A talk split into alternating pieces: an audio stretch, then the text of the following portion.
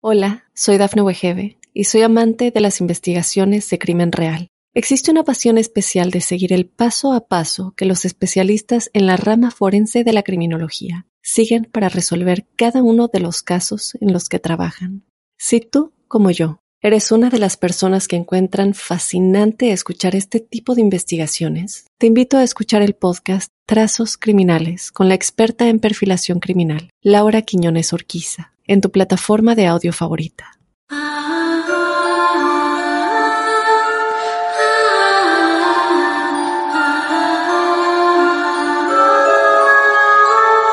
Otro martes del misterio.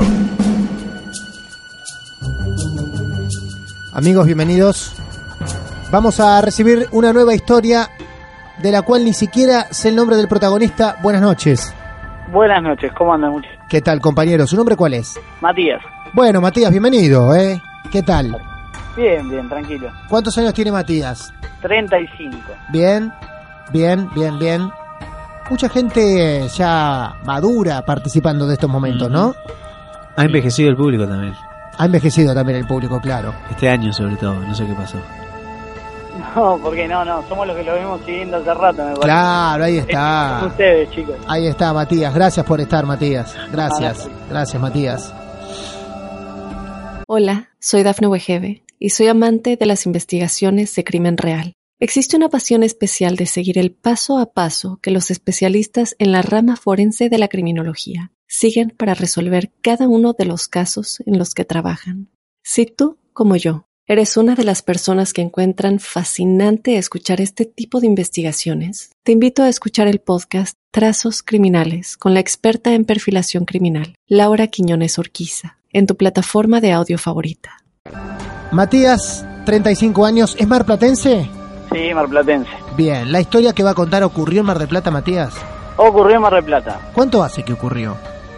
Y calculale, yo tenía 13 años la primera vez que, que vi algo. Upa. Ah, o sea que en más de una oportunidad. En más de una oportunidad. En más de una oportunidad. ¿La última oportunidad fue hace poco o no? Cuestión de un año. Bien, Matías. Eh, de esta historia, ¿hay gente que ha sido testigo de lo que usted va a contar? Eh, sí, sí, Ajá. viejo, El viejo. mi hija, Sí. eh, eh, mis hermanos. Bien, bien. El tema fue así. Mis viejos vivíamos en Capital, yo nací acá en Mar del Plata. Ajá. Nos mudamos a Capital cuando yo tenía dos años. Eh, vivimos hasta el año 89 en Capital. Volvimos a Mar del Plata, mi viejo alquila una casa en zona de Irigoyen y Rawson, donde pasé unos años increíbles. Un chale viejo, bastante viejo. Eh, esos chalés de pisos de pinotea, para que te ubiques. Sí, claro. Ya cuan- la palabra pinotea siempre, no sé por qué, me remite a, a Sí. antiguo. Sí, 20 años mínimo. Claro. Sí, sí, un, un lindo chalet, o sea, vistoso, la- eh, piedra a la vista, bien del estilo de Mar Plata, con tejas y todo. Y lo más divino que tenía esa casa era el altillo. El altillo. El típico altillo de dos El típico. habitaciones, escalera, puerta que daba a la cocina de mi casa. A ver, a ver, para, para, para, para, para, para, para imaginarlo un poco mejor. ¿Cómo se accedía o desde dónde al altillo? Al altillo accedías por la cocina. Mira, El- te ubico la casa rápido. A ver. Entrabas, Sí, sí, tenés la puerta de entrada, Muy bien. un comedor, sí. donde tenías el silloncito, todo. La puerta, una galería que se dividía en dos. Hacia la izquierda tenías una entrada a la cocina. ¿Sí? La cocina era grande, Bien. una salida al patio. En la puerta derecha, sí, al lado derecho había una salida al patio. Puerta izquierda, escalera, dos habitaciones en el altillo. Eh, entonces, la Esa casa, secuencia- e- esa casa la alquilan o la compran. no, no, alquilamos. Alquilamos. Eh, cuando nos mudamos a la casa, a los dos, tres días, ya traemos los muebles de capital, nos, nos vamos instalando. Mi hermano, que era el más chiquito, tenía en esa época 5 o 6 años, empezaba a hablar con un X persona que lo invitaba a subir por la escalera. Este, ¿Cómo presentaba él esa situación? Eh, eh, por ejemplo, ¿se sentaban a, a cenar algo y él contaba eso? ¿Cómo lo hacía? No, no, no, vos eh, por ejemplo, estábamos cada uno en la suya o haciendo la tarea del colegio. Yo en esa época nos habíamos cambiado de colegio, para mí era un cambio bastante brusco. Vos calculás que en Capital, yo en esa época tenía una doble escolaridad. Yo llegaba a Cámara de Plata, un solo turno, para mí era divino. Claro. Eh, y era verlo al enano, que era chiquito, que iba al jardín, sentado al pie de la escalera hablando con alguien, que le gritaba, ahora voy, ahora subo, ahora le pregunto a mamá. Entonces llamaba la atención. No, sí, olvídate. Tan chiquito, nuevo, en esa época, Claro. era, era raro para nosotros. Eh, esa fue una de las primeras cositas que empezamos a ver en la casa. Ya es suficiente eso Pero para mí. igualmente, Ah, igualmente, eh, ustedes, ¿a qué nivel? O sea, ¿qué grado de seriedad le daban a lo que les contaba a tu hermanito de seis años? Decían, El son El tema es que imaginaciones. lo veíamos, no es que nos venía y nos contaba. ¿Cómo? Lo veíamos hablar con alguien. Claro, A vos decís el amiguito imaginario. claro. Decís todo, viste que siempre que los nenes empiezan con algo así, dicen, ah, el amigo imaginario, el, Ujú. el nene ve mucha televisión o internet. Claro, En esa época no había internet, teníamos dos canales de aire claro. Y no te daban nada de terror, vamos a ser realistas. Y cuando ustedes le preguntaban a tu, a tu hermanito en ese momento de seis años sobre esta persona, ¿el qué les decía? O no le decían con quién hablas, quién te Sí, llama. sí, mi vieja le decía, ¿con quién hablas? Con el tete, te decía. Ah, ¿quién? Uh, el el tete. El de la renga. Mirá, no sé si era el de la renga, pero decía, hablo con el tete y yo le, le preguntaba, ¿y qué te dice? Que subamos, que vayamos a jugar arriba. Y Ah. mi vieja, obviamente, de Córdoba, vos calculá que la historia de fantasmas, de ovni, antes se hablaban mucho porque no había televisión, había un carajo que hacer, y se sentaban a contar historias, porque es la típica. claro. Mi vieja cerró la puerta, clavó llave y se guardó la llave. Nunca más. Ah, ah, ah, cerró. Escúchame, ¿y qué había ahí arriba? Dos habitaciones, pero ustedes no aprovechaban para guardar cosas, alguien no dormía ahí arriba, nada. No, no, las dos habitaciones no se utilizaban. Por el simple motivo, uno de ellos era que había supuestamente el tete. Que estaba Tete. Claro. No agarpaba alquiler, nada, Tete. No, maestro. no, tete no agarpaba nada, pum, mi vieja clavó llave y dijo, se cierra el altillo y se termina la joda del tete, Chau, tete. nene hablando, ¿viste? No se iba, perdón, no se iba ni a limpiar a, a- a esas habitaciones, nada. No, no, la, creo que mis viejos subieron una vez, cuando la alquilaron, las habitaciones estaban vacías, limpias y no se usaban. Vos calculás que éramos, en la planta baja tenías el baño y tres habitaciones. Claro.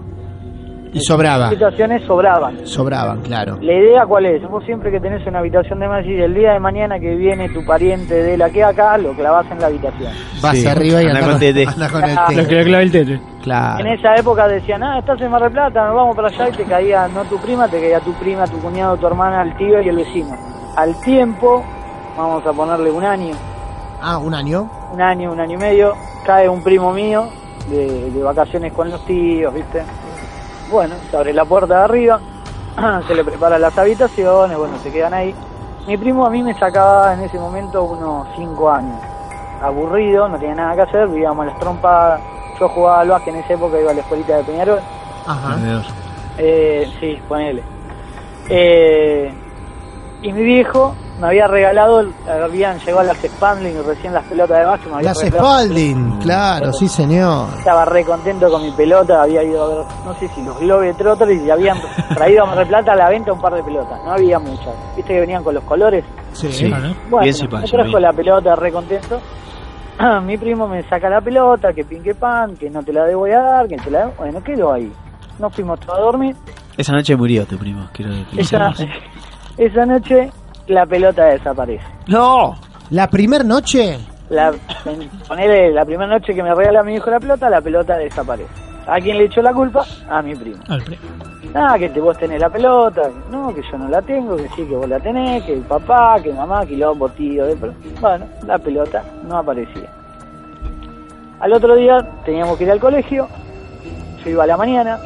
Mi vieja nos levanta todo, eran como las 7 de la mañana, a las 7 y cuarto pasaba la combi, 7 y media. Dice, bueno, vayan a tomar la leche, así ya viene la combi, se lo lleva la combi al colegio. Cuando estábamos desayunando yo escucho arriba, piqui, piqui, piqui. no, no, no.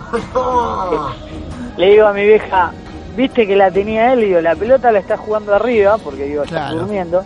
Claro. Estaban jugando con la pelota arriba, ¿viste que la tenía él? La tenía tu primo, tu Claro. primo para vos. Mi vieja estaba ahí. ¿Tu vieja escuchó la pelota? Escuchó la pelota. Ah, No. escuchó la pelota. escucharon la pelota.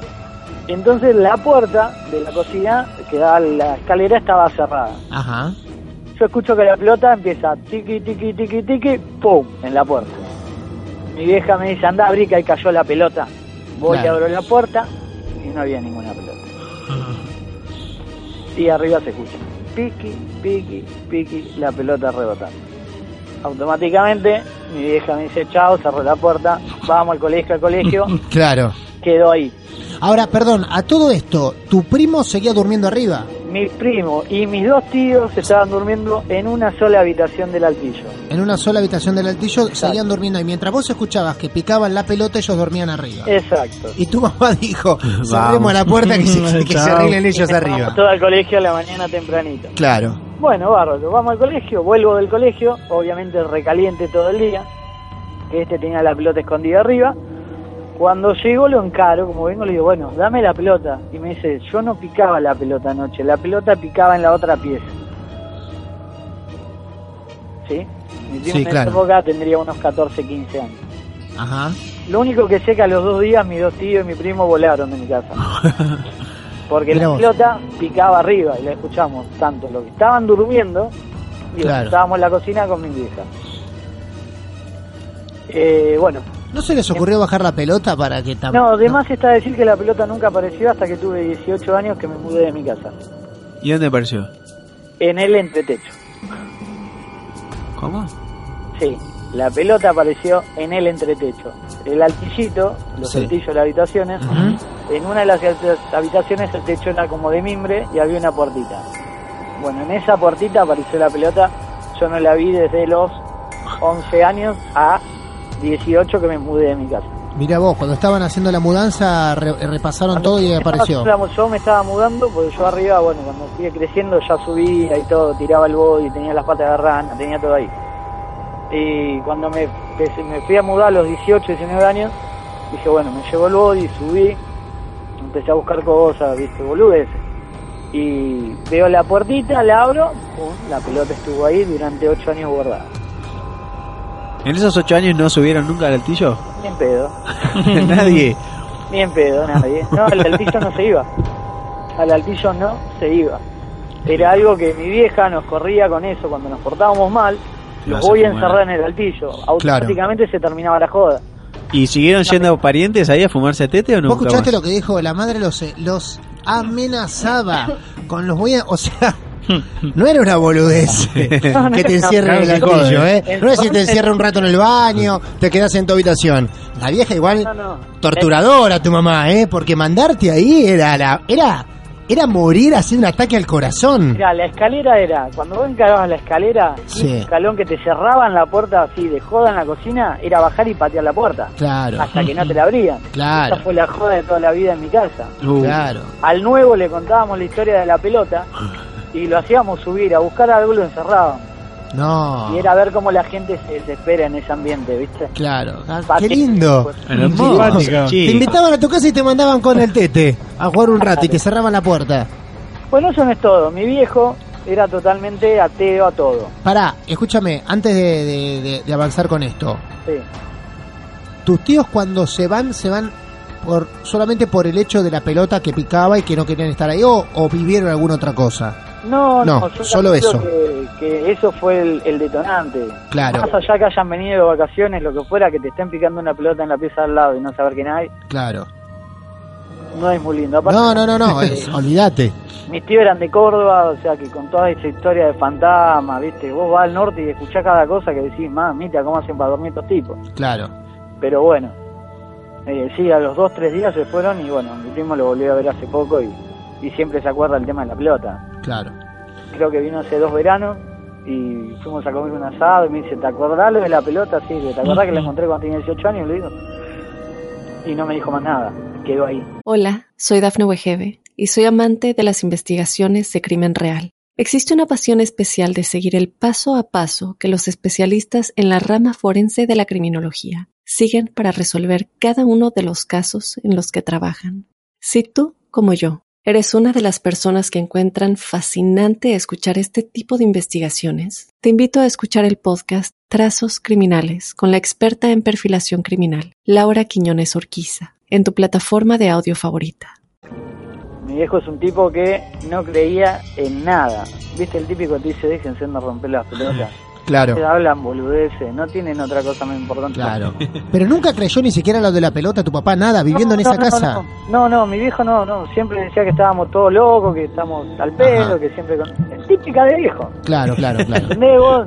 A tu viejo le decían, no, ¿sabes? Nada, sí, sí, sí, sí. Estaba mirando San Lorenzo, no le importaba otra cosa. Claro.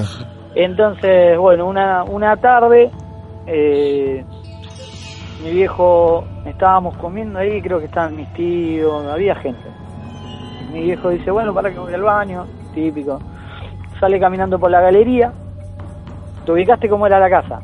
Sí, Vos perfecto. Ustedes. del comedor, Sí. tenías la puerta izquierda que iba hacia la cocina. Y a la derecha la galería continuaba y tenías las habitaciones y en el medio el baño. Mi viejo era un tipo que no cree en nada. Bien. ¿Entendés? Bueno, mi viejo, después de un par de años, yo de esa época ya tendría unos 14, 15, dice, bueno, voy al baño, estábamos comiendo, se va a ir al baño, pasa el, en la galería, llega a la puerta del baño, mira hacia su habitación. Me acuerdo que la habitación de mi viejo tenía un estilo Luis XV, la cama, viste, con el modular, los 14.000 espejitos alrededor. Ajá. Mi viejo mira, se queda mirando, pega media vuelta y se vuelve. Pálido, Ajá. mi viejo es negro, era pálido. Se sienta y mi vieja le dice, estábamos todos comiendo, y dice, ¿qué te pasa? ¿Estás descompuesto? Digo, ¿no ibas al baño? Yo al baño ese no voy más. No. Así dijo. Así, textuales palabras. Yo al baño ese no voy más. ¿Qué te pasó? ¿Qué viste? Pues la frase, ¿qué viste? Claro. No, no vi nada. Dale, ¿qué viste? Mira cómo está. Pues estaba pálido el negro, pálido. Y dice, ¿qué viste? Hay un tipo sentado en la pieza. Qué lindo. ¿Cómo? Dice, Qué hay un lindo. tipo sentado en la pieza y no te voy a decir lo que dijo mi viejo porque viene con puteada incluida. y encima me miró y tiene media trompa quemada. Calculá que fue saltar todo de la mesa, salir corriendo para el costo, Para la- ir toda la pieza y no había No había nada, nadie. Claro. mi viejo, por lo que cuenta, era un tipo todo vestido de negro, la mitad de la cara quemada y dice que tenía un gorro negro de esos antiguos. Lo peor que me volvió a pasar a mí hace cosa de un año que te contaba, Sí, un año. mi mujer se fue de viaje, con yo tengo dos varones, se fue de viaje Ajá. con, las, con mi suegra en ese momento. eh, y me quedé a dormir en la casa de mis viejos. Fuimos a comer un asado, me dice, quédate a dormir, que te voy a tu casa, que tenés que ir. Bueno, me quedé durmiendo de mis viejos. Yo tengo una simple regla de oro, que es, si yo duermo en la casa de mis viejos, no me apagué la luz de la pieza. Una simple regla de oro. Ah, pero muy cagón el señor, muy bien. No, no, no, no. El más cagón de todos. Claro. Apagué la luz de la pieza. Si me vas a apagar la luz de la, de la pieza, déjame el tele prendido. Claro, Vas a exacto. apagar la tele, déjame un velador. No me Ajá. importa. Penumbra, pero no oscuridad. Bueno, me acuesto a dormir, que esto que lo otro, tranquilo. Me prendo la tele, me pongo mi rato de tele, me duermo. ¿Qué hace mi vieja? Apaga todo. Viene y me apaga todo. Sí, Me apaga la la luz, me apagó la tele. Te dije Sí. Serán 10 minutos que, que mi vieja se va a la habitación. Siento al lado de la cama que alguien se pone a respirar. Me empiezo a sentir el... Bueno, cuando me quiero levantar, me hizo acordar mucho a lo que contó un chico hace tres semanas Sí. atrás, que le agarraron los brazos. Sí, sí, tal cual. Yo sentí la presión en los brazos, en el pecho, fuerza, fuerza, fuerza, no te puedes mover, y cuando reacciono salgo corriendo y me la doy contra la puerta que estaba cerrada. No, ¿en serio? no solamente salí con la cabeza rota, en calzones a los gritos de la pieza, sino que mi vieja estaba tomando mate. Y me dice, ¿qué te pasó? Bueno, más allá del rosario de puteadas que le eché a mi vieja por apagarme la luz, Claro. le muestro los brazos y tenía todos los brazos arañados así. No. Sí. Desde ese día no me quedé más dormido en mi vieja, está de más. Y sí, todavía en la casa sigue habiendo algo o alguien o el tete o como quieran llamarlo. Según mi hermano es el tete, porque es el día de hoy que seguimos jodiendo con el tete. Ajá. y mi vieja nos reputea. Cada vez que vamos todos a comerlo mi vieja empezamos a boludear con el tete, el tete, el tete. Sí. Y dice, ustedes se van y la boluda que se queda soy yo, escucha los portazos, la gente que te camina por las piezas. Así que sí, nosotros creemos que hay algo más. Te digo que hay mucha gente felicitándote por cómo contaste la historia, Matías. Bueno, Lo podés leer en nuestras redes sociales tranquilamente. Alicia, acá hay una teoría, ¿eh? Jorge, nuestro amigo Jorge Tezán dice, Alicia y el Tete eran amantes. El viejo los en- el viejo los encontró y lo mató y está enterrado en el fondo de la casa. Y es por eso que no se van de la casa. No, no, en casa no había pasto, ¿eh? Ah, no pasto. Bueno, No, está- no, no pasto. entonces está enterrado en el altillo. Te mando un abrazo, Matías. Muchachos, cuídense. Gracias por todo. Esto es. Martes de Misterio. Hola, soy Dafne Wegebe y soy amante de las investigaciones de crimen real. Existe una pasión especial de seguir el paso a paso que los especialistas en la rama forense de la criminología siguen para resolver cada uno de los casos en los que trabajan. Si tú, como yo, eres una de las personas que encuentran fascinante escuchar este tipo de investigaciones, te invito a escuchar el podcast Trazos Criminales con la experta en perfilación criminal, Laura Quiñones Orquiza, en tu plataforma de audio favorita.